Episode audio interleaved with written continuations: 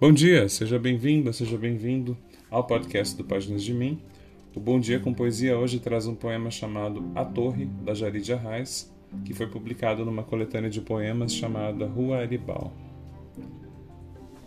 A Torre. Minhas paredes desabaram, só se ouviu o som. Oitocentos reais de tijolos, cimento, azulejos, rejunte branco.